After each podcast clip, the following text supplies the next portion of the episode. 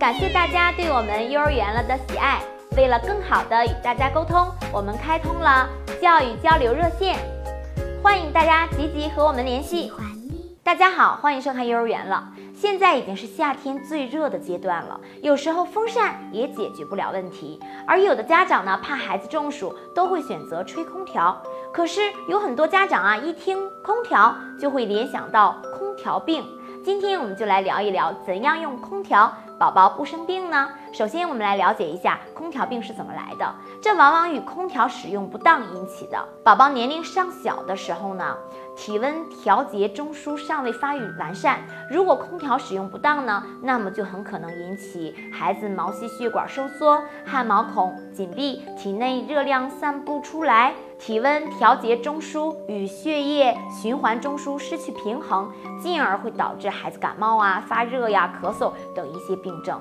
除此之外呢，如果长时间使用空调，从不通风，也会导致室内空气不新鲜，氧气稀薄，更容易发生啊以上的一些症状。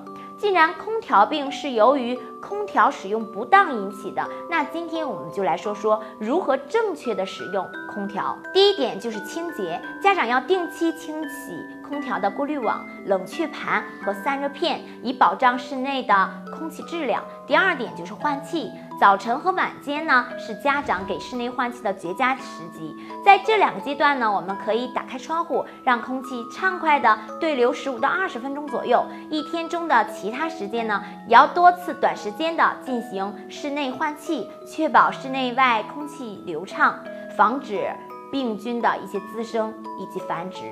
第三点就是温度，有宝宝的家庭呢，空调的温度不宜过低。通过空调将室内的温度保持在二十四摄氏度到二十六摄氏度是非常好的。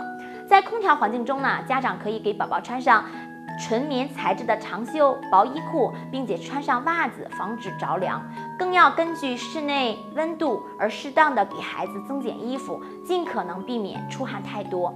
因为时间的关系啊，我们就说到这里。还有三点可以关注我们头条号幼儿园了，发送私信“正确用空调”，我们会全文线上。感谢您的点赞和转发，我们下次见，拜拜。为了感谢大家对幼儿园了的喜爱，我们给大家送福利了，只要给我们回复手指谣合集一，我们会把十期手指谣压缩成一个文件包来送给大家，和孩子玩手指谣，再也不用东找西找了。